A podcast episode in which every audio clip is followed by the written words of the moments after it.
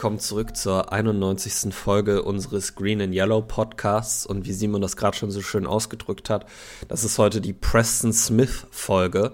Äh, hm. Und das ist besonders interessant, weil wir spielen ja gegen die Washington Commanders, das Team, was Preston Smith Stimmt. gedraftet hat. Stimmt. Äh, und bei dem er lange Zeit äh, gespielt hat, bevor er zu uns gekommen ist. Mhm. Der hat eigentlich auch echt ein cooles Pass-Rush-Tandem vor den Packers gebildet mit Ryan Kerrigan. Die haben ja. immer, immer einen brutalen Pass-Rush irgendwie, die Commanders, ne? Das ist äh, eine ziemlich gute Überleitung in das eigentliche Spiel schon, weil äh, ja, aus irgendeinem Grund haben die Commanders, so sehr die Commanders es auch jedes Jahr aufs Neue wieder schaffen, keinen Quarterback zu finden, keine Cornerbacks mhm. zu finden und eine fragwürdige Offensive Line zu haben, ein Pass Rush ist da immer da. Und ich meine, wenn man sich das mal anguckt, äh, ich weiß, äh, hier Chase Young wird jetzt nicht mitspielen, aber ansonsten sind da vier äh, First Rounder, vier First Rounders in der, Offen in der Defensive Line mit Chase Young, Montez Sweat, Jonathan Allen und Aaron Payne. Mm, also, ich glaube, Payne ist ein Second Rounder also tatsächlich. Ich meine, sicher? der wäre damals. Nee, Jaron Reed ist gefallen. Unser Jaron Reed ist gefallen. Als das eine Berma-Produkt und Darren Payne, sein bester Freund und Kollege wahrscheinlich, äh, ist in der Fir First Round gegangen in dem gleichen Draft. Um, der ist Pick 13 gegangen. Ja, ja. Jaron Reed. Äh, nicht Jaron Reed, äh, Darren Payne. Ja. Also da hast du vier First Rounders auf der, in, der, in der Defensive Line. Äh, und das ist auf jeden Fall ein Investment, was sich da noch auszahlen muss, weil wie gesagt, dahinter äh, ja. wird es dann ein bisschen eng. Ähm, aber bevor wir uns das Roster genauer angucken, äh, wollten Simon und ich euch erstmal einen kleinen Überblick äh, geben darüber, wie die Commanders-Saison bisher so gelaufen ist. Simon, möchtest du ja. uns mal da deine Gedanken präsentieren? Ja, also grundsätzlich würde ich erstmal sagen, die Commanders sind kein besonders gutes Footballteam. Also das müssen wir uns als allererstes mal vor Augen führen und das tut mir auch ein bisschen leid für jeden Commanders-Fan. Ich kenne eigentlich gar keinen Commanders-Fan. Also ich. Es gibt Commanders-Fans?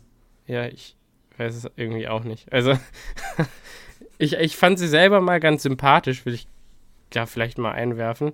Äh, in der einen Saison, in der Robert Griffin the, the Third ja so dominant war in seiner Rookie-Saison. Den ja. fand ich nämlich ehrlich gesagt ziemlich cool. Ähm, mit, mit Pierre Garçon äh, als Wide Receiver, das hatte schon was, aber. Äh, Interesting. Ja. ja. und jetzt müssen die äh, Commanders Leute bezahlen, damit bei ihrem Training Camp überhaupt ein paar Zuschauer sind. Mhm. Ja, ich will ganz kurz nochmal einwerfen. Äh, am Anfang von dem viel gepriesenen Run the Table Video zerreißt Pierre Gasson ein Cheesehead auf der, ba also vor, vor den ganzen Zuschauern von den Packers, nachdem die uns geschrubbt haben. also, also man könnte jetzt, wenn man, wenn man Parallelen ziehen wollen würde, könnte man sagen, dass Pierre mhm. Garçon den Cheesehead disrespected hat. Ähm, und jeder, der auf Twitter ist, wird das Video gesehen haben von Source Gardner, äh, wie er nach dem Spiel letzte Woche mit einem Cheesehead durchs Stadion gelaufen ist auf mhm. dem Kopf. Ähm, und da könnte man ja auch sagen, er hat auch den Cheesehead disrespected. Also ähm, vielleicht gibt es da eine Parallele, wer weiß, ja. wenn man ein bisschen abergläubisch ist. Übrigens, Alan Lazards Reaktion auf diese Sauce is Cheesin-Sache äh, die hat mir auch ein bisschen Hoffnung gegeben, dass der, dass dieser Dog, den wir vermissen, noch in diesem Team steckt. Äh, ja. Weil der ist nämlich hingegangen, als Source da rumgetanzt hat und gerade vom Feld wollte, ist er hingelaufen und hat gesagt, respectfully, fuck off und hat ihm einfach den Cheesehead vom Kopf geschlagen. ja. Das fand ich auch eine sehr gute Reaktion. Ähm, ja. Kann ich, kann ich absolut äh, nur so unterschreiben. Äh, gut gemacht, Alan Nazar. Und wie gesagt, ähm, wenn wir über die, über die Performances insbesondere der letzten beiden Wochen reden und was man da am meisten kritisieren kann bei den Packers, dann muss man wirklich ja sagen, dass dieses Team während des Spiels wenig Herz gezeigt hat. Ja. Und wenig äh, Wille gezeigt hat, sich in diese, in diese Spiele zurückzukämpfen. Und die waren einfach nicht so geil auf die, auf die Wins, wie es die Giants und wie es die Jets waren so. Und äh, man hat halt die Hoffnung, dass besonders auch durch einen Alan Lazar äh, diese, diese Dog-Mentality zurückkommen könnte. Ja. Ja, wir haben genügend davon. Wir haben Lazard, Rogers, Tonyan. Ja, Rogers würde ich da ganz schnell rausnehmen. Rogers würde ich da ganz schnell rausnehmen. Also. Nee, also da kannst du mir nicht mit anfangen. Rogers ist nicht derjenige, der sich hinstellt und den gesamten Lockerroom inspired und die alle irgendwie mental aufhypt, damit die 100% geben. Rogers inspiriert vielleicht manchmal mit seinem Play auf dem Feld äh, ähm. quasi den Willen der anderen, aber ich glaube, ich glaube, die ersten 16 Jahre seiner Karriere würde ich dir da recht geben. Mittlerweile würde ich dir da nicht mehr recht geben. Aber Ach, wie dem auch sei. Äh, ich, also, ich fand, es wirkte eigentlich so, als hätte er in den letzten Jahren seinen inneren Vocal Leader in Anführungszeichen entdeckt. Aber, äh, also ich meine, das werden wir nicht erfahren. Wir können nicht mit letzter Sicherheit in diesen Lockerroom reinblicken. Aber ich meine, Jair Devondre Campbell. Rashan Gary ist natürlich auch ein ruhiger Typ, eher. Ja, gut, aber Rashawn Gary, der im Training Camp aufs Feld läuft und die Second Team Defense äh, im Huddle anheizt, ja. obwohl er da nicht mitspielt. Also, äh, das ist schon ein Vocal Leader, würde ich auf jeden Fall sagen. Ja, Adrian Amos natürlich auch. Rasul Douglas auf jeden ja. Fall. Ähm, eigentlich haben wir mehr als genug davon. Ja. Und irgendwann muss sich einer von denen einfach mal regen und irgendwann müssen wir energiegeladen auf dieses Feld gehen und ich glaube, sobald dieser Wille da ist, werden wir auch einen Weg finden eigentlich. Ähm, so schmalzig das jetzt klingen mag und hm. wann, wenn nicht in Washington soll das bitte passieren, weil die Commanders sind, wie gesagt, kein gutes Footballteam. Ähm, ja. Sie haben ihre Saison gestartet gegen die Jacksonville Jaguars mit einem 28 zu 22 und ehrlich gesagt, das ganze, der ganze Prozess dieses Spiels war eigentlich ein einziger Struggle. Ähm, das war nicht gut. Hm. Eigentlich von niemandem. Außer von äh, hier dem James Robinson, dem Backup Running Back von den, äh, von den Jaguars. Das war, von dem war es sehr gut. Dann haben sie 36 Punkte gegen die Lions zugelassen. Zugegeben, die Lions haben viel gescored äh, zu Beginn der Saison. Ich glaube, Amon Ra St. Brown hat die Commanders komplett zerstört. Mhm. Dann haben sie 24-8 gegen die Eagles verloren. Äh, die Eagles sind der Tank in der NFC. Ich glaube, so viel wissen wir mittlerweile. Äh, die ja. stehen mittlerweile 6 zu 0. Äh, dann 25 zu 10 gegen ein, ein Injury-Rattled Dallas Cowboys-Team unter der Führung von Cooper Rush. Und ehrlich gesagt, Schwachsinn, dass da, ja, also sorry, aber Cooper Rush ist nicht der derjenige, der Dak Prescott von da verjagen wird. Also Dak Prescott fehlt dieser Mannschaft. Die haben ein gutes Footballteam, überraschenderweise, unter Mike McCarthy. Ähm, ja, aber Cooper Rush hat ihnen das Spiel gewonnen. 15 mhm. für 27, 223 Yards, zwei Touchdowns, gar kein Running Game. Ja. Ähm, das war das Passing Game, was dieses Spiel gewonnen hat. Mag sein, aber das war vor allen Dingen auch die Defense. Und wenn Rain Dakota Prescott das, der Quarterback dieses Teams ist, dann äh, sind da keine 25 Punkte auf dem Board, sondern eher 38. Also äh, ich finde, ich finde, da muss man mal wieder die Brille absetzen in der NFL, von wegen äh, Quarterback-Diskussion in Dallas. ist Quatsch. Äh, dann haben sie gegen die Titans 21 zu 17 verloren, da waren sie also im Game. Äh, ich glaube, die Titans haben, haben auch so ein bisschen Treibsand um die Füße im Moment. Ähm, ja. Äh, ich habe das Gefühl, Ryan Tannehill kommt ein bisschen in die Jahre so langsam. Äh, und war ja eh nie besonders gut. Äh, ja. Sie haben viel. Na, ich weiß auch nicht. Ähm, und jetzt letzte Woche haben sie gegen die Chicago Bears in einer absoluten Schlammschlacht in einem Amazon das Prime. Thursday Night Game, wie es sich gehört, äh, 12 zu 7 gewonnen. Und ich glaube, die Chicago Bears hätten das eigentlich eintüten müssen. Also es ist unmöglich, dass sie es nicht getan haben. Ja, wer hat den Pass am Ende des Spiels gedroppt? Das war doch. Ähm, ich weiß es gar nicht mehr. Justin Fields wirft doch ganz am Ende den Pass äh, von der 4-Yard-Line rechts raus in die Flat und irgendjemand mhm. droppt ihn. Ich weiß gar nicht mehr, wer es war. Es könnte Cole Kmet gewesen sein. Ja, ich glaube, es war Cole Kmet. Ich glaube, es war Cole Kmet, ja.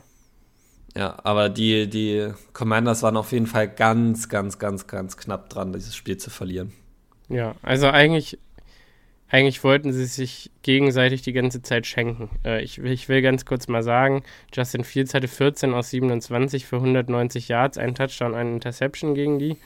Eine klassische Justin Fields Statline, wo man nicht weiß, liegt es an der guten Defense oder an Justin Fields. ähm, Dann noch 88 und, Rushing Yards mit dazu gepackt.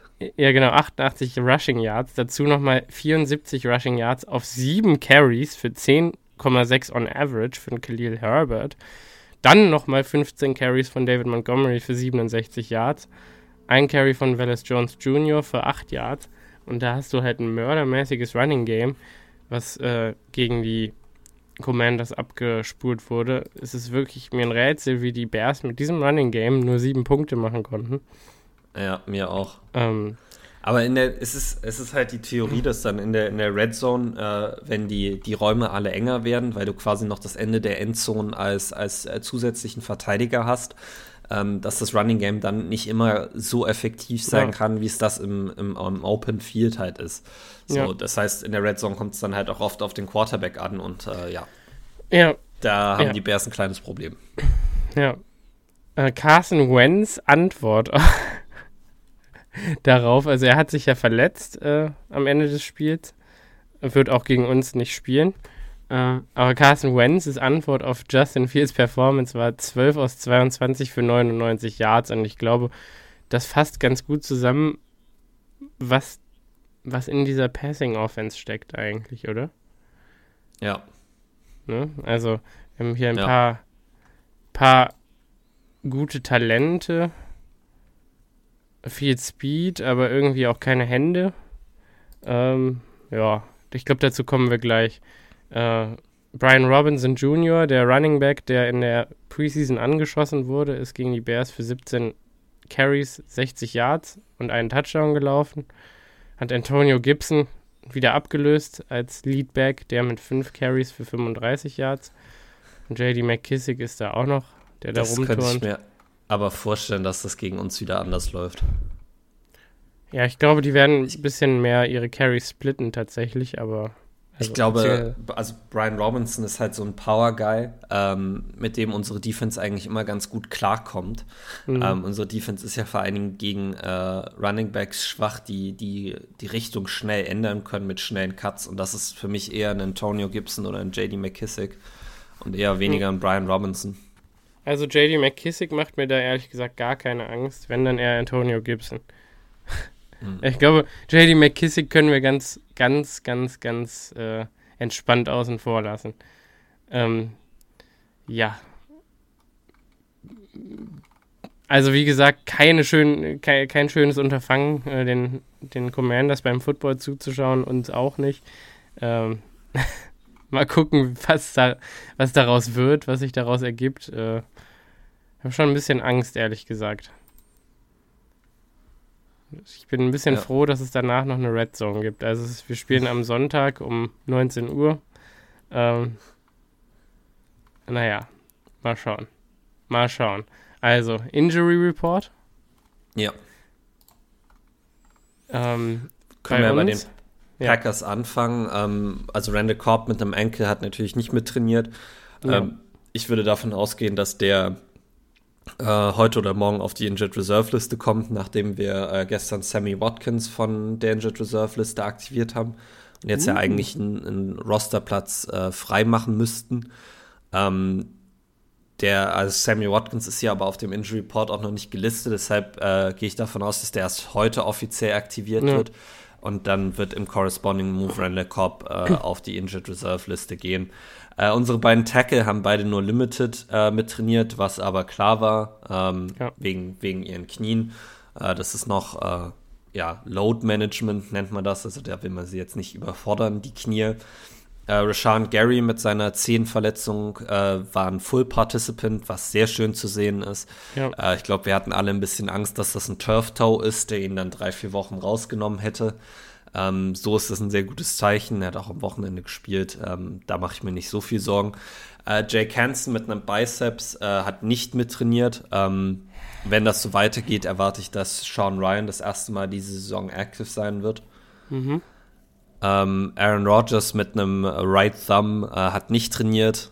oh Schock, Ian Rappaport hat tatsächlich gestern getweetet, dass Aaron Rodgers offiziell nicht trainiert hat, wegen dem Daumen. Und ich dachte mir nur so, ja, offensichtlich, das war uns doch allen schon klar, dass der jetzt erstmal wieder ein, zwei Tage nicht trainieren wird. Ja, ähm, also es gab wohl ja auch einen Play, wo er so ein bisschen auf die Hände gefallen ist gegen die äh, Jets, was diese Daumenverletzung wieder ein bisschen reaggregiert hat. Und ehrlich gesagt, es kann sein, es kann durchaus sein, dass ich gerade oder seit einer längeren Zeit auch an dieser Verletzung, die Rogers hat, laboriere. äh, es ist ganz lustig. Äh, ich habe nämlich äh, einen, einen, kleinen Muskelfaserriss im Daumen. Und äh, wenn man halt die falschen Griffe macht, dann reaktiviert man diesen, diesen Schmerz immer wieder. Das ist eigentlich gar kein Problem. Also man kann einen Football auch mit Schmerzen werfen. Ist eigentlich vollkommen egal. Jo. Ähm, die Frage ist, ob man den so akkurat werfen kann. Ja, ja, doch. Also eigentlich, eigentlich macht mir das keine Sorgen. Wirklich nicht. Also man hat gegen die Jets die ganze Zeit gesehen, dass Aaron Rodgers an seinem Daumen rumge äh, rumgefummelt hat und äh, den versucht ja. hat, ein bisschen lockerer zu machen. Äh, ich fand, seine Würfe waren jetzt doch äh, öfter mal auch off-target. Äh, es kann ein bisschen daran liegen, die Hoffnung ist, dass er halt äh, jetzt in Woche zwei nach der Verletzung, äh, dass es dann jetzt langsam ein bisschen besser wird. Ja, also ähm, wie gesagt, bei Pat McAfee sagte er, ähm, dass ja die Conditions generell scheiße waren gegen die Jets und äh, mhm. er ein, zwei Mal auch den Wind einfach nicht mit eingefactort hat. Ah, okay. Ähm, also er meinte da eigentlich so ziemlich that's on me und hat das aber nicht auf den Daumen geschoben, also dann will ich nichts ja. gesagt haben. Dann will ich nichts also, gesagt haben. Ja, weiß ich. Genau. Und äh, abschließend tut äh, den Injury Report Christian Watson, äh, der mit einem Hamstring weiter nicht mittrainiert. Mhm. Ähm, er hat gestern sich beim Training tatsächlich mit dem Team aufgewärmt und ja. ist dann ähm, wieder in die Rehab Group gegangen. Dass der noch nicht auf der Injured Reserve Liste gelandet ist, ist eigentlich ein Zeichen, dass äh, diese Hamstring-Verletzung keine drei, vier Wochen, also keine vier Wochen dauern sollte. Ja. Äh, ich könnte trotzdem sehen, dass er diese Woche auch wieder nicht mitspielt. Ähm, ja, ich ähm, glaube es eigentlich. Ich glaube es eigentlich, ehrlich gesagt. Weil das eine Verletzung ist, die er schon mal hatte im Training Camp. Ähm, und er den jetzt quasi wieder, also du hast es ja gerade schon äh, mit dem Finger gesagt, reaktiviert hat. Äh, mit dem Hamstring ist es am Ende genau das gleiche. Da reicht eine kleine Bewegung, äh, einmal festhalten vom Gegenspieler äh, und plötzlich ist dieser Schmerz wieder da. Also da wäre ich tatsächlich auch äh, ein bisschen vorsichtiger äh, und würde dann eher gucken, dass wir ihn für diesen brutalen Stretch haben, den wir jetzt nach den Commanders dann, äh, den wir uns da entgegensehen. Ähm, aber genau, das ist unser gesamter Injury Report. Geht eigentlich. Also Jake ja. Hansen, glaube ich, könnte ausfallen. Das ist jetzt nicht der Riesenverlust.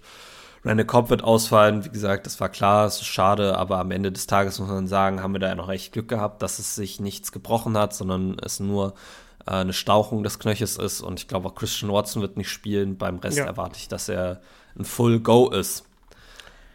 Ich auch. Ich auch. Äh, bei den Commanders sieht es nicht ja. ganz so gut aus, ne? Genau, also da haben wir zuerst John Bates, den Titan, der äh, auch mit einem Hamstring äh, nicht mittrainiert hat. Äh, jetzt muss ich ganz kurz gucken, ob der diese Saison überhaupt schon Meaningful Snaps gespielt hat. Das weiß ich gerade gar nicht. Ähm, ja, 103, immerhin 153 Total Snaps schon gespielt. Äh, ein ganz guter Run-Blocker äh, für, für die Commanders. Äh, der könnte hier eventuell ausfallen. Ja. Mit einer äh, Hamstring-Injury. Dann haben wir Dynami Brown äh, mit einem Groin, der hat auch nicht mehr trainiert. Äh, Dynami Brown äh, erst 60 Snaps, eigentlich äh, ein, ein, guter, also ein interessanter Wide Receiver aus dem Draft von vor zwei Jahren, glaube ich. Ja. Ähm, mit ein bisschen Speed, ein interessanter Returner. Ähm, hat sich bei den Commanders aber noch nicht so wirklich durchsetzen können. Ähm, ja, auch der hat das Training verpasst. Äh, dann haben wir Percy Butler, äh, der war limited mit einem Quadricep. Äh, das weiß ich gar nicht, wie ich das ins Deutsche übersetzen soll. Weißt du das zufällig? Quadrizeps. Das ist auch an den Beinen. Ah, okay, genau. Ja. Dann ähm, haben wir Tariq Castro Fields mit einer oh, Knieverletzung. Äh, der war auch limited. Äh, müsste ein Rookie Corner sein tatsächlich ja. äh, aus ja. Penn State. Dann der erste große, große Spieler, Sam Cosmi, äh, Starting Tackle, äh, ich glaube right Starting Tackle. Right Tackle, mhm. ähm, hat tatsächlich die höchste äh, PFF-Grade vom gesamten äh, Commanders-Team. Der hat ja, letzte Offense. Woche ver äh, der, Entschuldigung, ja, der Offense, Entschuldigung. Der mhm. hat letzte Woche das Spiel verpasst mit einer Fingerverletzung und war wegen dieser Fingerverletzung jetzt Mittwoch limited. Äh, tendiert also in die richtige Richtung und äh, ich gehe mal davon aus, wenn da jetzt nicht nochmal ein Did Not Practice dazukommt, dass der spielen wird. Mhm. Äh, Jahan Dodson, der Rookie Wide Receiver, war limited mit einer Hamstring Injury. Äh, und Jahan Dodson, muss ich tatsächlich sagen, ich habe ihn in Fantasy, hat sich besser gemacht, als ich das erwartet habe von ihm am Anfang. Ja. Ähm, 12 Receptions für 152 Yards, aber vier Touchdowns. Also besonders in der Red Zone ähm, macht der Mann immer mal wieder äh, ein paar Punkte klar für das Commanders-Team. Äh, ist auch tatsächlich der Führende, was Touchdowns angeht, hat die meisten Touchdowns unter den Skill-Position-Players. Ähm, also, er ist auf jeden Fall eine Waffe in der Red Zone, die man da auch ge gebrauchen kann und äh, der mit einem Hamstring limited ist. Wie gesagt, auch da, wenn nicht noch ein Did Not Practice dazukommt, gehe ich davon aus, dass er spielen wird. Aber gleiches wie bei Christian Watson, mit einer Hamstring-Injury muss man immer ein bisschen aufpassen. Ja, weil das kann sein, sich ganz er, schnell wieder verletzen, ja. Genau, kann sein, dass er nach irgendeinem Snap einfach aus dem Spiel raus muss, weil er wieder Schmerzen hat und sich getweakt hat. Ja, genau. Der Klassiker. Dann, Julio Jones äh, Classic. Der Julio Jones Classic, genau. Äh, dann ein Spieler, von dem ich mir gar nicht sicher bin, äh, ob er dann überhaupt noch auf dem Roster sein wird. Oder ob er nicht davor noch getradet wird. Äh, William Jackson, der dritte, äh, Star Cornerback oh. eigentlich der Commanders äh, eine Priced Free Agency äh, Acquisition von denen. Da haben sie wirklich viel Geld bezahlt. Hat letzte Woche das Spiel verpasst. Äh, nachdem er das Spiel, nachdem offiziell bekannt war, dass das Spiel ausgefallen ist, äh, wurde auch bekannt, dass er einen Trade Requ äh, Request eingereicht hat, weil er zu einem Team möchte, in dessen System er besser passt, als das beim, beim Commanders-Team der Fall ist. Ähm, mhm. Der hat auf jeden Fall Mittwoch auch nicht mit trainiert mit einer Rückenverletzung. Ähm, ich gehe davon aus, dass äh, wenn der jetzt nicht einmal noch äh, voll mittrainiert, äh, der nicht gegen uns spielen wird, besonders weil Rückenverletzungen äh, nicht ideal sind für Cornerbacks, die sich viel drehen müssen. Mhm. Ähm, also da gehe ich davon aus, dass der nicht spielen wird. Ja. Dann haben wir äh, eigentlich einen Dauerverletzten dieser Offense und ich muss tatsächlich mal gucken gerade, ob der überhaupt schon, ich glaube, der hat noch gar keinen Snap gespielt. Dieses, ach doch, hier, ja, äh, 207 Snaps hat er tatsächlich schon gespielt. Ähm, hat tatsächlich auch 13 Receptions für 106 Yards. Äh, die Rede ist von Logan Thomas, ähm, Tight End. Hat Mittwoch nicht mittrainiert äh, mit einer äh, Wadenverletzung. Wadenverletzung, ja, danke schön. Das Wort wollte mir jetzt gerade nicht einfallen. Äh, mit einer Wadenverletzung ähm, wäre, glaube ich, ein Ausfall, äh, den die, äh, der schwer wiegen würde für die Washington Offense. Ja. Der Backup Tight End ist Cole Turner, der Rookie, den wir alle kennen aus diesem Jahr. Ähm, der hat bisher äh, zwei Receptions bei fünf Targets für 23 Yards gehabt. Ähm, also nicht unbedingt featured gewesen bis hierher. Ähm, da wäre es, glaube ich, für die Commanders schon besser, wenn sie da Logan Thomas haben, aber ich muss tatsächlich sagen, könnte sein, dass er nicht spielt. Ja, ähm, relativ wahrscheinlich, würde ich sogar sagen. Und ich bin eigentlich ein großer Fan von Logan Thomas. Äh, den könnte ich mir auch gut äh, mit einer, keine Ahnung, so mit, mit so einer, mit so einer Nummer 88 oder 89 in Green Bay vorstellen. Ja, aber nur bei Wett Minimum, weil so oft wie der verletzt ja. ist, ähm, ja. will man da eigentlich kein Risiko eingehen. Aber lass den ähm, mal eine Saison fit sein, dann fängt er 800 Yards. Das könnte passieren. Also ein guter Tight End eigentlich. Ja. Äh, vielleicht für die Packers besser, wenn er nicht spielt. Ähm, weil ich glaube, mit Cole Turner kommen wir deutlich besser klar. Ja. Als mit Long Thomas. So, dann die große Personalie. Simon hat es schon angesprochen. Carson Wentz, rechter Finger. Äh, es hat sich den, glaube ich, gebrochen. Ähm, muss, ja. glaube ich, auch operiert werden. Ja. Ähm, fällt gegen uns auf jeden Fall aus. Äh, du bist ein, ein Carson Wentz äh, Believer. Äh, mhm. Ich bin ein Carson Wentz Hater, wenn man es so sagen möchte. Carson Wentz diese Saison mit 62,1 Completion Percentage, 100, äh, 1489 Yards, 6 Touch, äh, 10 Touchdowns, 6 Interceptions. Dazu muss man sagen, dass der ganz, also brutal starke erste vier Spiele gemacht hat. Mhm. Also da waren wirklich äh, High-Scoring Games dabei, wo er sehr viele Stats sammeln konnte. Und dann passiert das, was mit Carson Wentz immer passiert sobald ein bisschen Adversity kommt, sobald der Druck um ihn ein bisschen stärker wird, crumbled Carson Wentz. Und da hm. fällt Carson Wentz wie ein Kartenhaus in sich zusammen. Und wir haben das letztes Jahr bei den Indianapolis Colts gesehen. Die Colts war eigentlich einen guten Playoff, äh, auf einem guten Playoff-Weg. Ähm, dann haben sie angefangen, ein Spiel zu verlieren. Dann haben sie auch noch das zweite Spiel verloren. Und plötzlich waren sie in so einer Situation, wo sie aus den letzten äh, also wo sie aus den letzten zwei Spielen kein Spiel mehr oder keins mehr verlieren durften und sie haben beide verloren. Ja. Ähm, und Carson Wentz hat da wirklich, wirklich mies gespielt und hat quasi das ein bisschen die Playoffs für die, für die, für die Colts weggeworfen.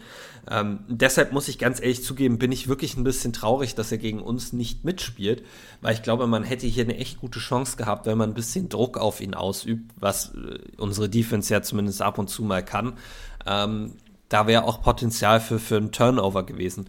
Ähm, der Backup äh, der Commanders auf der Quarterback-Position hingegen macht mir tatsächlich ein bisschen mehr Angst.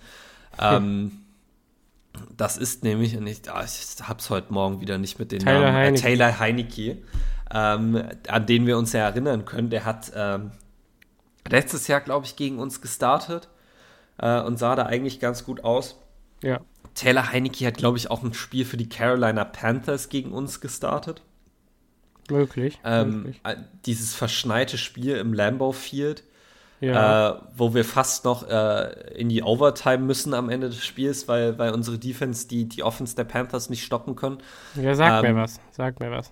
Also Taylor Heineke war bisher immer so ein bisschen ein Spieler, der jetzt keine 400 Yards wirft, der aber immer wieder präzise Nadelstiche setzt und immer wieder äh, sein Team im Spiel hält.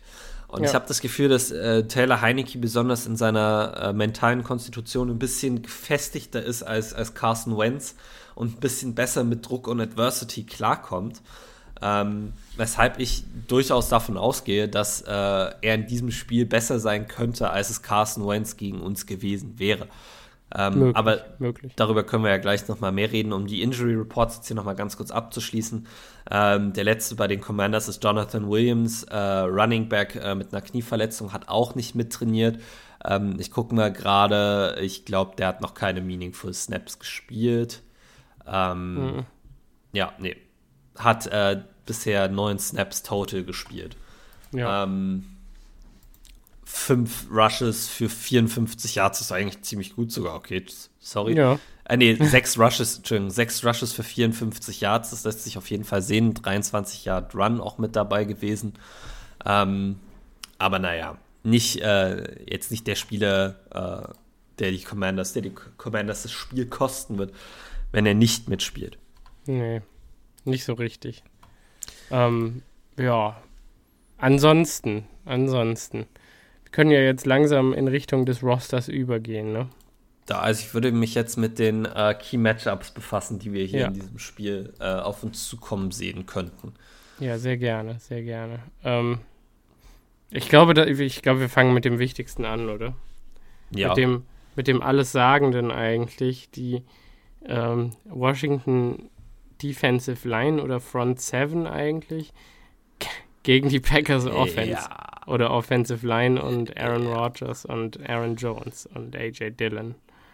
Das ja. ganze Matchup ist eigentlich äh, nicht das, was man sich wünscht nach so einer Niederlage wie der gegen die Jets, muss man ganz ehrlich sagen. Also es ist, Nein es wird definitiv kein großer Spaß werden hier, auch wenn Chase Young noch auf Injured Reserve ist und wenn Fidarian Mattis, der Rookie ähm, Pass Rushing Defensive Tackle aus Alabama, in, auf der IR ist, dann ist, sieht das trotzdem noch hart aus.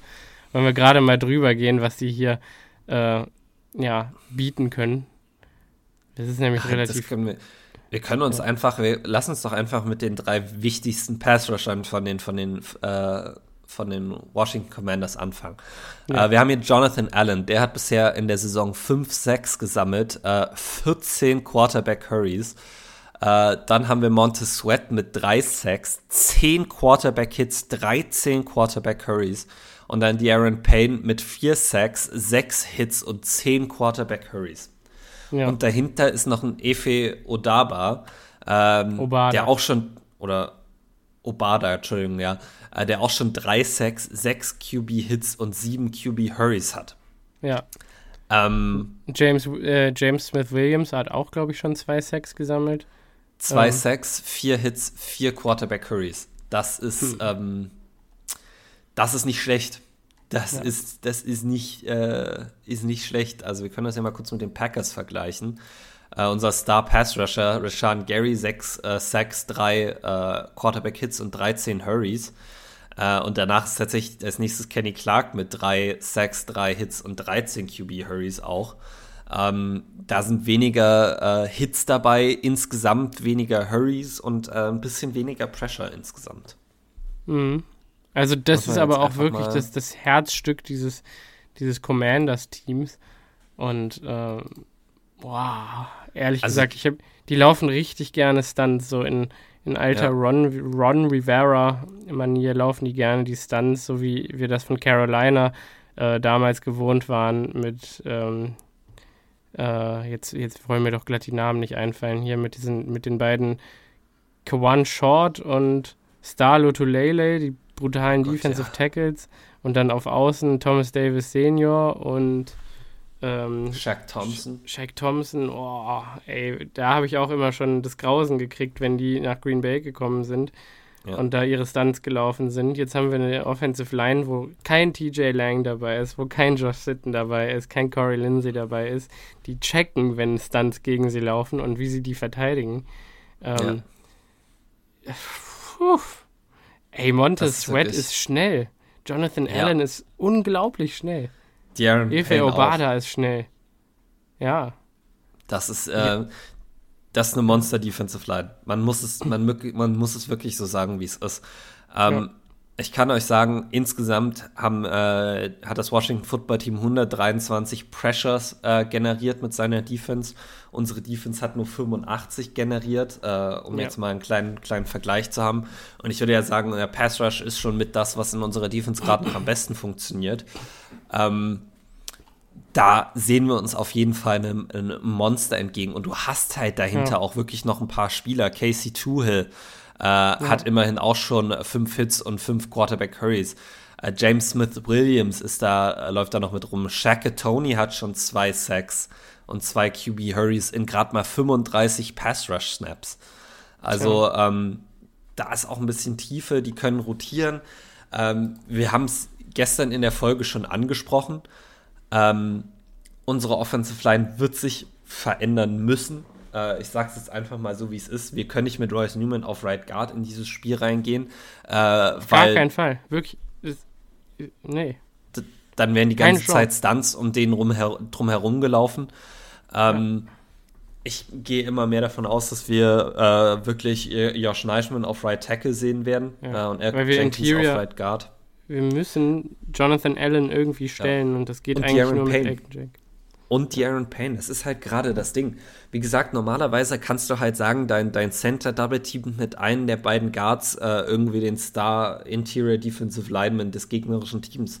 Das kannst du gegen das Football Team nicht machen, weil du einfach De'Aaron Payne oder äh, Jonathan Allen jeweils nicht One-on-One -on -one lassen kannst, so richtig. Also also ich, mein Take wäre, Jonathan Allen ist der bessere Spieler, die Aaron Payne kannst du eher noch One-on-One -on -one lassen und das ist der Grund, warum er so erfolgreich ist im Moment, aber trotzdem. Ich sag's mal so. Er gewinnt seine One-on-Ones, das, das willst du als Defense haben, ne?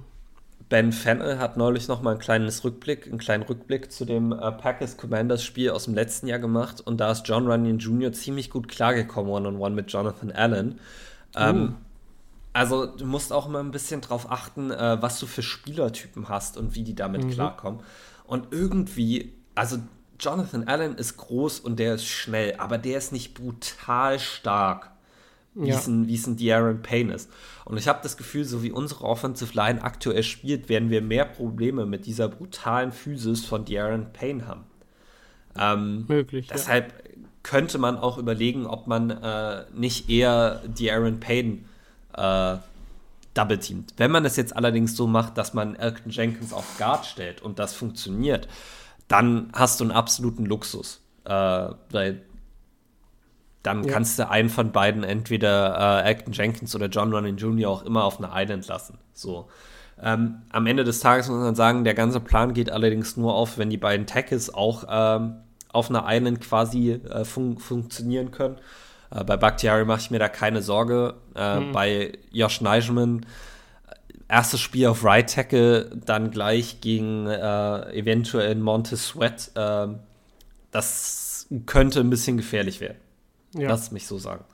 Und der Vorteil der Defensive Line ist, die können immer wieder Seiten wechseln. Also ob Shaka Tony oder Montez Sweat jetzt über die linke oder die rechte Seite der Offensive Line rushen, macht den keinen, macht den nichts aus. Die Offensive Line kann nicht so einfach tauschen. Also David Bakhtiari kann nicht sagen, er geht jetzt, er, er travelt quasi mit Montez Sweat mit. Das heißt, die Defensive Line kann quasi die Matchups äh, forcieren, die sie haben möchten. Und ganz ehrlich, da würde ich als Monte Sweat sagen, Shacker äh, einmal auf die andere Seite, ich mir den neuen Right Tackle. Mhm. Ähm, und besonders, wenn wir dann auch noch anfangen, mit Stunts zu arbeiten, dann wird das wirklich ein langer Tag für die Offensive Line, wo sie wirklich gut eingestellt sein muss. Ja. Also ich, ich habe eigentlich keinen Zweifel daran, dass Adam Stanovich das rocken kann. Ähm, ja, aber das Ding aber ist. Aber die Performances diese Saison, oh, ey, da weiß ich nicht, ob ich wirklich dran glauben kann.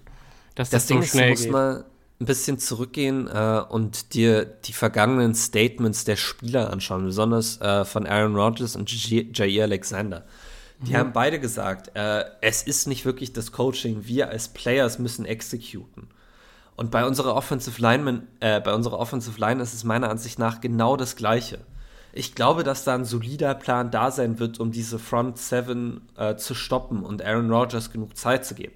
Ich glaube einfach nur nicht dran, dass unsere Offensive Linemen die aktuell exekuten können. Tja. So. Und ich will ganz ehrlich sein, ich glaube, dass das Spiel ähnlich aussehen wird wie gegen die Jets. Ich glaube, wir werden ähnlich viel Druck haben wie gegen die Jets. Ähm, mhm. Für mich ist die entscheidende Frage hier, kann die Offense als Ganzes ähm, diesen Druck ein bisschen von der Offensive Line wegnehmen. Finden wir äh, im Gegensatz zum Jets-Spiel Antworten darauf, ähm, wie man gegen diese, gegen diese Defensive Line vorgeht? Ich will gerade nochmal sagen, ne? ähm, die Bears sind für über 200 Yards gegen die gelaufen. Ähm, ja. Da ist auch einfach nicht, also hier Cole Holcomb, Jamin Davis und David Majo sind die äh, drei Linebacker das ist nicht besonders gut. Die sind auch nicht besonders erfolgreich gewesen über die Saison. Cole Holcomb ist da noch mit Abstand der Beste, würde ich sagen, ähm, in der Mitte. Und ja. wenn man halt einmal dieses erste Level überstanden hat, äh, wozu gerade Aaron Jones ziemlich gut in der Lage ist, da kann man auch mal äh, in die Safeties rein. Äh, da haben wir dann natürlich zwei oder drei Top-Tackler in äh, Cameron Curl, Derek Forrest und äh, Bobby McCain. Aber Bobby McCain hat 16,1 seiner Tackles verpasst dieses Jahr. 16,1 Prozent, meinst du? Ja, 16,1 Prozent seiner Tackles dieses Jahr verpasst. Ja. ja Paul die haben Holcomb alle... auch schon mit sechs Miss Tackles. Mhm. Ja, ja, das ist und Jamin Davis auch mit 12,9 Prozent Miss Tackles. Also da ist wirklich, da ist was da. Ja, das, das kann Potenzial, man ausnutzen. Ja. ja. Äh, wenn wir mit unseren Backs aufs zweite Level kommen und wir vielleicht anfangen, wirklich mit dem Kurzpassspiel zu kreieren, äh, wenn wir es dann endlich mal einsetzen, das ist ja, äh, ob, ob du jetzt einen Aaron Jones in Space tackeln musst oder einen Romeo Dubs, das macht ja beides keinen Spaß. Also muss man ja, ja mal so, so fair sein. Ähm, ja, wir müssen einfach unsere Skill-Position-Spieler in dieser Secondary bei den ganzen Tacklern, da müssen wir die, also ich meine, die Cornerbacks sind ja wohl auch äh, eher eine Liability ja. ohne William Jackson. Äh, wir haben hier Kendall Fuller auf der einen Seite, Rashad Wildgoose auf der anderen Seite als Listed Starter. Ich glaube, ehrlich gesagt, Derek Forrest oder Cameron Curl, äh, das haben wir ja eben schon gesagt, äh, spielen Slot Corner. Da haben wir noch einen Benjamin St. Just äh, und einen Terry Castro Fields, der angeschlagen ist. Mhm. Eigentlich müsstest du gegen die werfen können und das Kurzspa äh, Kurzpassspiel zumindest mal etablieren können und dann ja. deine Spieler von da aus kreieren lassen. Und das muss drin sein. Ja, auf jeden Fall. Der Ball ähm, muss unter drei Sekunden raus, jedes einzelne Mal. Richtig. Und dann guckst du dir an, dass die Washington Commanders dieses Jahr 131,8 Rushing Yards im Schnitt zugelassen haben gegen, äh, für ihre Gegner. 131 Yards im Schnitt. Das ist nicht Wir gut. sind nicht mehr in Woche 2. Das ist kein guter Stat fürs, für die Commanders.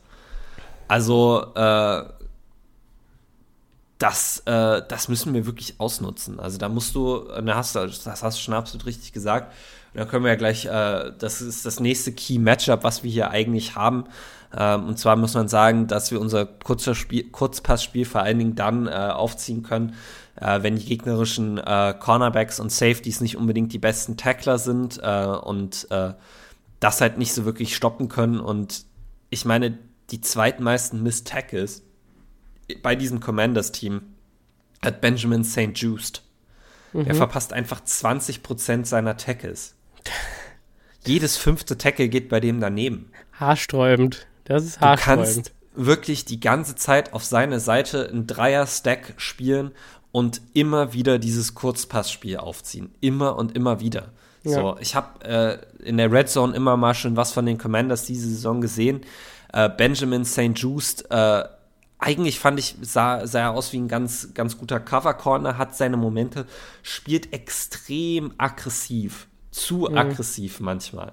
Das heißt, du kannst auch eigentlich das ganze Spiel immer wieder dieses Kurzpassspiel aufziehen, immer wieder diese kurzen Pässe werfen, ihn quasi immer wieder auf diese Screens auflaufen lassen und dann irgendwann im dritten Viertel packst du einmal das Play aus, was ich dieses Jahr auch schon mal von den Packers gesehen habe, wo die quasi einen Screen antäuschen und die Vorblocker dann aber tiefe Routen downfield laufen und ganz ehrlich, Benjamin St. Just wird äh, sowas von drauf beißen und dann ja. hast du die Chance für, für einen langen Touchdown. Ja. Du musst Romeo, es wirklich etablieren. Ja, Romeo, Romeo in den Slot. Tu Romeo ja. in den Slot. Randall Cobb ist diese Woche nicht da. Tu Romeo in den Slot, lass ihn blocken. Er, er hat ja gezeigt, dass er ein saustarker Blocker sein kann. Äh, die werden sie ihm abkaufen. Und beim, beim zehnten Mal läuft er auf einmal ein Inside-Fade und ist, glaube ich, gone für einen Touchdown, oder? Genau, Ir irgendwie ja. sowas. Also du hast da, ja. du hast da Optionen, aber wir sagen es Woche für Woche und es ist auch diese Woche wieder extrem wichtig. Du musst dieses Kurzpassspiel bedienen. So, ich ja. glaube, es ist meistens gecallt. Ich glaube, Aaron Rodgers muss es ein bisschen, und da kannst du jetzt gleich sicher wieder mit deinem äh, Video von gestern kommen, ein bisschen das, was Aaron Rodgers für sich selber simplifieren muss, ist, dass er dieses Kurzpassspiel einfach die ganze Zeit bedient. Wir brauchen keinen MVP Rogers, wir brauchen einen Game Manager, der unser Running Game öffnen kann. Das stimmt. Ähm, ja, bei der Simplification geht es halt darum, dass immer extrem viel passiert. Also der ähm, Quarterback School Mann hat in dem Video, äh, also wirklich ein brillant, also es ist wirklich super, ne, was der macht.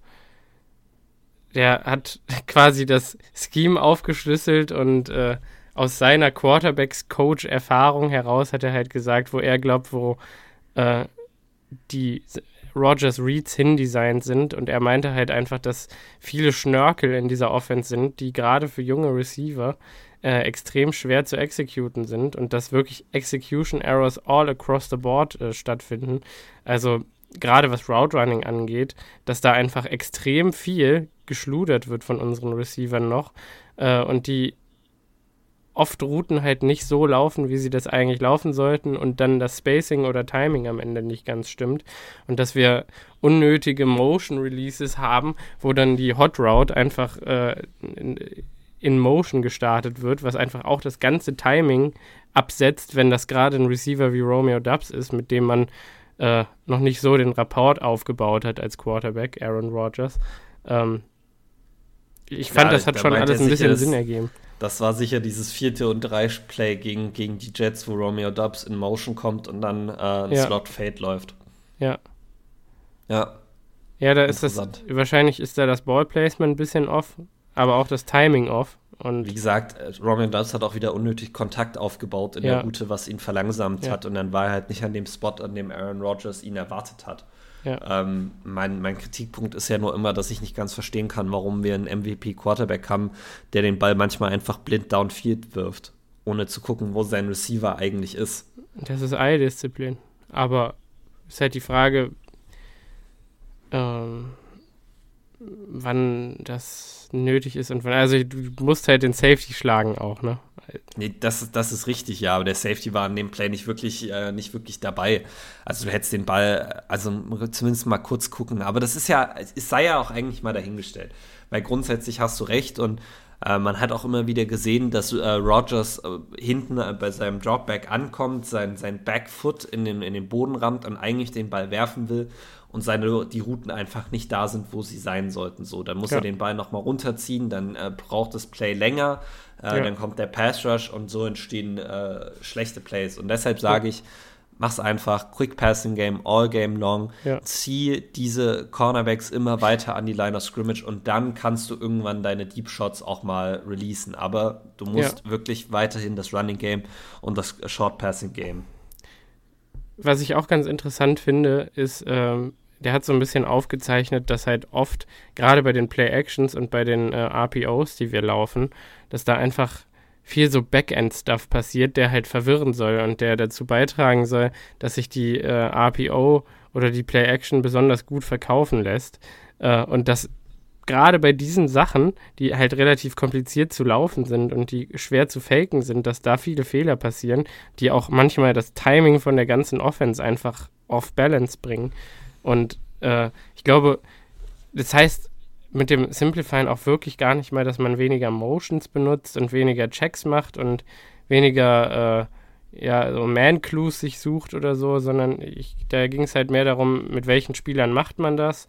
Äh, sollte wirklich der Spieler der Man-Clue sein, der dann die Hot Route läuft, die auf jeden Fall getargetet werden muss. Ähm, weil offensichtlich nicht. Äh, das kann man ja, also das hat der ganz schön gesagt, das kannst du mit jedem machen. Tu deinen Running Back kurz in den Slot und hol ihn wieder zurück und gut ist.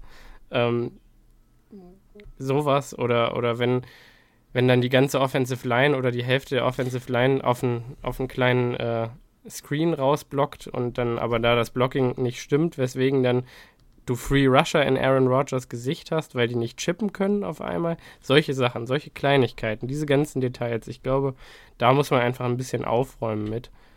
Ähm, ja. Was man den mal ganz kurz, um ja. das zu erklären, wenn du deinen Running Back äh, aus dem Backfield in den Slot motionst äh, und der Linebacker quasi mit auch, also aus der Box raus, in, die, äh, in den Slot äh, mitläuft mit dem Running Back, ist das ein klarer Indikator von der Man-Coverage. Wenn du ihn dann wieder zurück zum Quarterback, also ins Backfield holst und der äh, Linebacker auch wieder zurück in die Box shiftet, dann kannst du dir ziemlich sicher sein, dass der Linebacker äh, den Running Back in, in Man-Coverage hat. Und dann weißt du auch nach draußen hin, dass die Cornerbacks wahrscheinlich Man-Coverage spielen. Und dann kannst du halt zum Beispiel äh, rausfinden, ob das jetzt eine Cover 1 ist, ob es potenziell eine Cover 3 sein könnte ähm, und sowas. Äh, also ja. das sind diese kleinen, diese kleinen Clues, nach denen man sucht. Und das gleiche kannst du aber halt auch mit einer, mit einer Jet Motion machen, wenn du den Wide Receiver von der einen Seite auf die andere Seite ziehst und der Cornerback travelt mit ihm, dann äh, besonders quasi, wenn du eine eine Receiver-Seite hast, äh, wo danach kein Receiver mehr steht und der Cornerback travelt drüber auf die andere Seite, hast du eine Man-Coverage, äh, bleibt der Cornerback auf der Seite ohne Wide Receiver, dann spielt er da eine Zone-Coverage. Und das sind so einfach, und dann, wenn Aaron Rodgers das erkennt, dann weiß er, okay, ich muss jetzt äh, ja. die und die Route an, anwerfen, weil die und die ein Beater gegen diese Coverage ist. Ja. Oder die und die Seite wird dann halt gefavored als Matchup. Also ja. rein statistisch gesehen. Das ist, also Klar. das sind ja, ich glaube, dass viele Entscheidungen, ähm, äh, die Rogers trifft und viele Shots, die er halt genommen hat in den letzten Spielen, bei, auch bei äh, Third und Fourth Downs, dass das einfach äh, Percentage-Shots sind. Also dass das Würfe sind, wo er die Coverage erkennt, er weiß, er hat seinen Beater am Laufen und es wäre eigentlich rein statistisch gesehen Quatsch, den nicht zu nehmen. Ich ja. glaube, da sind an sich viele richtige Entscheidungen dabei, aber irgendwann musst du, wenn es halt nicht klappt, wenn es wieder und wieder nicht klappt, musst du halt einen anderen Weg finden. Und, das ist und nämlich genau das. Also die Percentages in deinem Kopf nochmal überdenken, sozusagen. Wenn, Beziehungsweise dann vielleicht nicht sich auf Percentages verlassen, sondern äh, versuchen, High-Quality-Plays zu bekommen. Und am Ende des Tages muss man sagen, so, so ein tiefer Downfield-Shot ist grundsätzlich eigentlich immer noch ein 50-50-Ball. Also du hast meistens draußen einen One-on-One -on -One und dein Receiver muss das gewinnen. Während du besonders in den, in den Short-Area-Routen äh, immer wieder auch äh, Receiver oder andere, also ja doch Receiver an sich, äh, mit dem Scheme frei machen kannst. Also wo du quasi mhm. Plays laufen kannst, die genau darauf ausgelegt sind, dass ein Spieler frei wird. Und die Chance, dass der Spieler frei wird, sind dann auch relativ hoch. Das sind dann einfach High-Quality-Looks. Während, wie gesagt, wenn du den Ball tief wirfst, du immer ein bisschen so eine 50-50-Sache hast. Dass nie ja. sich klar sein kann, äh, ob der Ball dann completed wird oder nicht. Ja, ja. Es ist, äh, ich bin tatsächlich auch ein, glaube ich, ein Freund davon, äh, High Percentage Shots sowieso zu nehmen oder viel sich auf Statistiken zu berufen, aber ich meine, irgendwann muss man halt auch wirklich einfach sagen, wenn es nicht klappt, dann haben wir jetzt halt einfach nicht äh, den Normalfall in dieser Offense am Laufen und dann müssen wir uns was anderes überlegen und dann müssen wir die Percentages anders sehen, als wir sie gesehen haben in, in, in den letzten Saisons, als Davante Adams noch dabei waren. Und ja, und das MVS. ist nämlich genau das Ding. Ja. ja es hat vielleicht in den letzten Jahren funktioniert, dieses Jahr funktioniert es aber nicht und da müssen wir uns anpassen. Wobei, wobei ich, ich sag dir, Rogers und Dubs brauchen ein Spiel, um das Ganze straight zu kriegen. Und dann. Es könnte, es könnte sein. Also, du hast mir das ja gestern geschrieben. Äh, ja. Beim Run the Table, äh, bei dieser ganzen äh, Sache war es so, dass die Packers äh, vier, fünf Spiele hintereinander verloren hatten, die Offense gestruggelt hat, besonders auch Rogers mit Adams. Äh, dann sind wir nach Philadelphia gefahren und Rogers und Adams haben irgendwie für zwei Touchdowns und 150 Yards connected. Ja. Ähm, und ab dem Moment war die, die Chemistry zwischen den beiden 100% ja. da und die haben, haben sich nie wieder umgedreht und es ist nie wieder schlechter geworden. Es war wirklich dieses eine Spiel, was quasi ja. wie so ein äh, wirklich ein Breakout-Game war. Ja, also da lief's und ja, viele, viele sagen ja, ähm, dass Davante Adams Breakout-Game das Patriots-Game 2014 war. Ähm, der Meinung bin ich nicht. Das war das Clue-Game. Da, ab da wusste man wirklich, okay, Davante Adams wird mal ein Top-Receiver in der NFL werden, wenn ja. keine Verletzungen dazwischen kommen. Und das richtige Breakout-Game war gegen Philly. Ja, das glaube ich auch. Ja. Und, und ich glaube, ich glaube, diesen Moment Dubs und Rogers sind, glaube ich, ganz kurz davor, das äh, auch zu figern irgendwie. Ja. Ähm, hoffe ich, hoffe ich für uns alle, weil ich glaube, das kann richtig Spaß machen. Romeo Dubs. Romeo Dubs sieht echt gut aus, gerade auf diesen kurzen Intermediate-Routen. Du hast es immer wieder gesagt. Äh, jetzt, jetzt bringen noch diese, jetzt bringen diese, diese Antizipationskomponente mit rein und dieses Full Trust und dass er sich dann auch irgendwann traut, die tiefen Shots auf ihn zu nehmen. Puh. Beziehungsweise, dass er die mal completet, dann auch, wenn er sie nimmt. Ja. Äh, das er, er nimmt wirklich sie, viel ja, für die. Ja, wird, er nimmt sie noch nicht genug. Er nimmt sie vor allen Dingen meistens an den falschen Situationen, wenn, wenn äh, Romeo double covered ist. Ja. Ähm, das sei jetzt aber auch mal dahingestellt. Also ich glaube, wir haben jetzt auch genug über, über unsere ja. Offense geredet. Ähm, ja, aber das glaube, ist ja die Frage. Das ist ja eigentlich die Hauptfrage, die wir uns stellen. Ne? Die Defense ist ein bisschen unpredictable ehrlich gesagt. Ah, ich, ich, ich will vielleicht ganz kurz einen, einen Punkt zur, zur Defense machen, besonders äh, ja. wenn du einen Backup-Quarterback hast wie Taylor Heineke, der reinkommt. Ähm, Und da darf ich vielleicht dazu direkt nochmal äh, darauf hinweisen, die Interior Offensive Line der, der Commanders, bevor du jetzt deinen Punkt machst, Andrew Norwell, Tyler Larson und Sadiq Charles, das sind keine gute Interior Offensive Line. Da wird viel Druck von innen kommen, die Pocket wird oft kollapsen. Ähm, und jetzt macht ja. er einen Punkt mit Tyler Heinecke.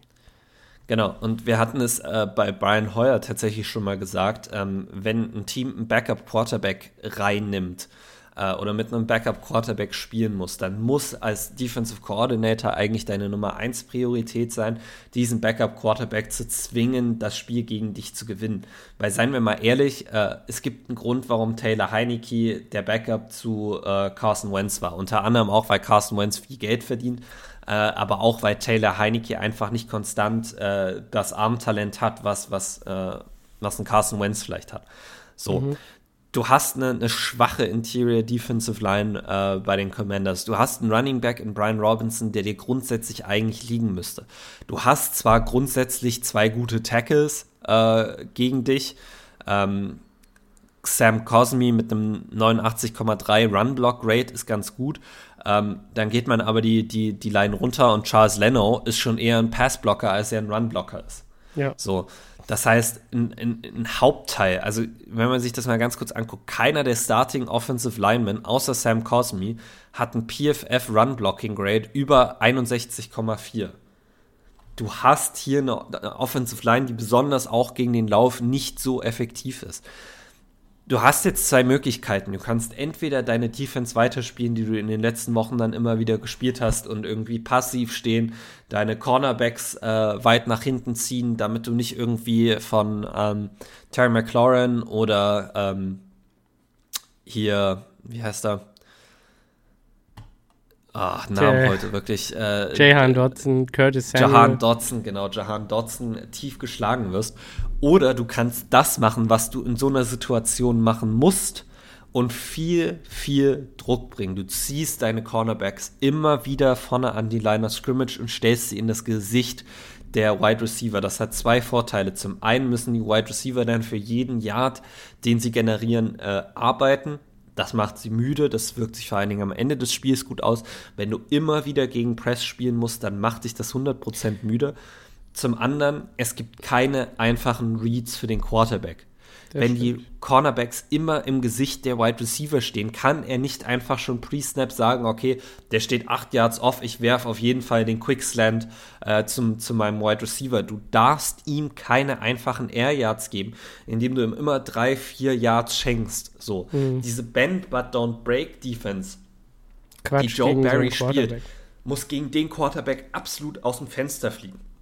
Ja. Wenn Taylor Heineke vier Shots downfield completed für 200, äh, für 200 Yards und vier Touchdowns, dann muss man wirklich sagen, dann hat er sich's verdient. Also das kannst du ja. dann auch nicht mehr stoppen. Aber ja. du hast die Cover Corner, um das zu verhindern. Zieh sie an die Line of Scrimmage. Bring immer wieder Slot Corner Blitzes. Bring immer wieder auch mal einen Blitz mit Dana Savage und Adrian Amos mach ihm vorne das Leben zur Hölle. Und vor allen Dingen, lass deine Linebacker flowen. So, wir haben viel gesehen, Devondre Campbell und äh, Quay Walker immer wieder brauchen ein bisschen Zeit, bis sie erkannt haben, äh, welche Lane jetzt quasi angelaufen werden muss. Die wollen Display nicht overpursuen, äh, damit du quasi keine, keine langen Runs bastet. Warum spielt man es nicht so, dass du, du hast ja zwei Linebacker und äh, Vondre Campbell steht immer auf der einen Seite und Quay Walker steht immer auf der anderen Seite. Sobald der Lauf klar über eine Seite geht, wenn er zum Beispiel nach rechts geht und bei uns steht äh, Devondre Campbell auf der linken Seite der Defense, dann wird Devondre Campbell zum Free Rusher. Dann hat er die Mentalität, dass er eigentlich blitzen kann. Er muss sich einfach irgendwo ein Loch suchen und da durch explodieren. Und Quay Walker spielt dann die Security Blanket dahinter. Der passt auf, dass wenn der Running Back aufs zweite Level durchkommt, dass er dann da ist, um den Running Back zu, zu tackeln. Und genau das gleiche auf der anderen Seite. Du musst immer wieder mit Run-Blitzes arbeiten, besonders gegen eine die, äh, Offensive Line, die gegen den Lauf nicht gut ist ich möchte auch endlich mehr Stunts von unserer Defensive Front sehen. Du spielst hier nicht gegen eine All-Pro Offensive Line. Die Offensive Line ist deutlich schlechter als die der Jets letzte Woche. So, ja. nutz das aus. Laufstunts, verwirr sie. Wir haben gesehen, was das mit unserer Offensive Line gemacht hat. Genau das gleiche können wir doch auch mal mit einer anderen Offensive Line machen. Tja. Der ganze Gameplan gegen so ein Backup-Quarterback muss eigentlich aggressiv sein, damit du ihm keinen einfachen Start in das Spiel erlaubst. Weil wenn du ihn am Anfang des Spiels gleich massiv unter Druck setzt und lass ihn da mal früh eine Interception werfen, dann hast du die Chance, früh eine Lead zu kreieren und dann muss er dich schlagen. Und das kann Taylor Heineke nicht machen. Mhm. Sage ich euch. Da ist Taylor, Taylor Heineke und die Offense nicht gut genug, um unsere Defense zu schlagen. Das stimmt. Und trotzdem kann ich euch jetzt schon garantieren, dass wir eine Bend But Don't Break Defense spielen werden, die immer wieder Soft äh, Coverage spielt und Taylor Heineke die Möglichkeit gibt, easy äh, Pässe zu completen. Ich sag's ja. euch jetzt schon. Und, und da muss man auch mal ganz kurz sagen, die Press-Coverage, die du eben ja schon gefordert hast, bei den drei Top-Receivern musst du unbedingt Press spielen, weil das eigentlich auch drei Spieler sind, die du in dein Backfield stellen kannst und die du zum Running Back machen kannst. Die sind twitchy, die sind elusive. Terry McLaurin, Jahan Dodson und Curtis Samuel kreieren, wenn sie den Ball in der Hand haben und nicht davor. Ja. Das musst du eigentlich aufhalten. Das kannst du nicht ja. laufen lassen. Ja. ja. Und gerade deshalb, weil du gegen einen äh, äh, Curtis Samuel oder gegen einen Jahan Dodson so ein Slant auch locker mal für einen Touchdown kassieren kannst. Ja. Besonders beim, beim fragwürdigen Tackling unserer Safeties musst du wirklich so früh, äh, so früh wie möglich versuchen, das in, im, im Keim zu ersticken. Ja. Musst du. Puh. Mal gucken. Ja, mal gucken. Das ist der Way to win. Und ähm, ja. vielleicht hast du jetzt noch irgendwas, was du sagen möchtest? Oder? Ansonsten würde ich Game Predictions einfordern. Ja, Game Prediction, komm. Möchtest du anfangen oder soll ich anfangen? Fang du an. Ich glaube, ich habe meine schon im Kopf. Ja. Hast du eine? Ich sag 15-7 für die Packers. Okay, dann muss ich mir eine andere überlegen. Ich hatte 14-7 im Kopf tatsächlich. okay, warte, okay. Dann, nee, dann, dann nimm du 14-7 und ich gehe ein bisschen mehr outra outrageous. Ja, okay. 14-7 geht dann Zwei, mir. 42-7 für die Packers. Das ist das Game, wo Aaron Rodgers, wo Aaron Rodgers sein inner MVP channelt und die Offense einfach anfängt zu klicken. Und ich sag dir, die Defense, und das ist meine Bold Prediction, die Defense wird in diesem Spiel vier Turnover kreieren. Also so viele, wie sie in der ganzen Saison hatte, genau. in den ersten sechs Spielen. Genau. Bold Prediction, ja. vier Turnover ein Short Field, was unsere Offense ausnutzen kann für easy Touchdowns. Und dann mhm. geht's ab. Okay. Ähm, und nein, das ist nicht sehr wahrscheinlich, will ich nur mal ganz kurz sagen. Ja. Ähm, meine Bold Prediction wäre dann äh, Aaron Jones mit 25 plus Touches. Wovon. Das alleine ist schon bold. Mhm, wovon, wovon mindestens 10 auf Receptions kommen. Äh, Aaron Jones wird slicen und dicen. Aaron Jones wird auch einige Snaps unser Slot-Receiver sein diese Woche. Und er wird die 200 Yards racken. Das ist meine erste Bold Prediction. Und meine zweite Bold Prediction, ah, weil bei Pat McAfee hat Aaron Rodgers nochmal einen Vortrag darüber gehalten, Get 33 the ball. Ähm, zweite Bold Prediction fällt mir fast ein bisschen schwer. Soll mir fallen Bold Ja, komm, mach. Amari Rogers über 100 Yards Receiving. Okay. Wir haben es letzte Woche schon gesehen, als Randall Cobb out war, äh, war Amari Rogers plötzlich deutlich mehr auf dem Spielfeld äh, in mhm. dieser Slot-Wide Receiver-Rolle. Ähm, ich kann für mein Leben einfach nicht daran glauben, dass ein ein Receiver, der so positive Voraussetzungen hat, was seine Football Intelligence angeht, ähm, was sein Mentoring angeht, äh, in der Offense so untergehen kann. Ähm, seine eine Reception letzte Woche bei einem Bootleg fand ich sogar so ziemlich gut, weil er einfach wirklich die Soft Spot in der Zone gefunden hat und da langsamer geworden ist, um Aaron Rodgers einen Easy Read zu geben. Ähm, die ist für 14 Yards gegangen. Ähm, ich glaube, er wird früh einen Catch haben, äh, wo er mal einen Tackle bricht. Ich weiß, noch eine Bold Prediction. Äh, Mario Rogers bricht einen Tackle. Mhm. Ähm, und das wird ihm ein bisschen Confidence geben. Und ähm, ich glaube, wenn mhm. der Junge sich reinhängt, dann kann er diese Woche ein gutes Game haben. Okay. Uh, ich bin wirklich, ich bin, ich, ich, I'm feeling extremely bold today. Ja, dann also ich hatte die ganze Zeit irgendwie gerade Samori Toure im Kopf. Ich kann, glaube ich, nicht guten Gewissens jetzt eine Bold Prediction über die Defense äußern, weil ich einfach Joe ja. Barry macht halt, was er will, keine Ahnung. Ja. Äh, deswegen ja. Samori Toure wird aktiv sein, aufs Feld kommen und er wird fünf Receptions haben. Stell dir mal vor, man könnte auch als Bold Prediction sagen, Sean Ryan wird diese Woche einen Snap spielen für uns. Oh, ja, stimmt. Das, das könnte man wirklich, aber ähm, ich sehe das irgendwie nicht. Ja, ich sehe es auch nicht. Ähm, aber ja, am Ende des Tages muss man sagen, wird es wahrscheinlich wieder ein Spiel werden, was eng bleiben wird, weil der Commanders Pass, Rush wirklich unsere Offense unter Druck setzen wird. Ähm, ich glaube nicht daran, dass es ein, ein Breakout-Game für unsere Offense sein wird. Ich glaube, es wird, wie gesagt, wieder eng. Äh, ich glaube, dass wir es am Ende gewinnen können. Ich glaube, dass es ein gewisser Momentum-Bilder sein kann für uns. Ja. Und wir brauchen den extrem. Muss man ja auch mal ganz ehrlich sagen. Ja, also ich sag mal so, wenn wir das jetzt verlieren und dann auf diesen Three-Game-Stretch gehen und auch die alle drei verlieren, dann stehen wir halt dann auf einmal äh, 3-7 und dann sind die Playoffs ganz, ganz, ganz, ganz weit entfernt. Ne? Das ist vielleicht äh, gut, dass du sagst. Äh, das muss man hier vielleicht auch noch mal ganz kurz äh, raussuchen.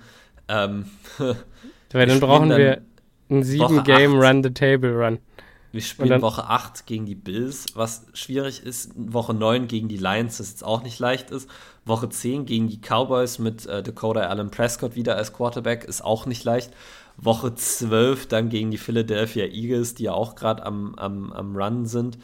Äh, und dann spielen wir auch noch mal gegen die Vikings. Also die Rams sind dieses Jahr nicht ganz so gut, aber auch das immer ein Nee, die Rams Spiel. schlagen wir die Titans kannst du ja auch nie sicher sein, was passiert, aber auch da glaube ich, dass wir die schlagen. Aber alleine Buffalo, Detroit, Dallas äh, und Philadelphia, das können, schwer, das können sehr unangenehme Spiele werden. Mhm. Mhm. Also wichtig jetzt äh, wäre ein, ein, kleiner Win äh, ja. unter, den, unter den Bells bekommen. Ähm, und da habe ich trotzdem, trotz allem eigentlich, bin ich da noch positive Dinge. Ich auch. Ja. Und ich glaube, das wäre es dann, oder? Und ich glaube, damit äh, verabschieden wir uns äh, für diese ja. Woche von euch.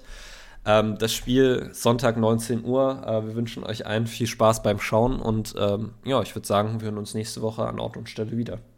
Bis denne.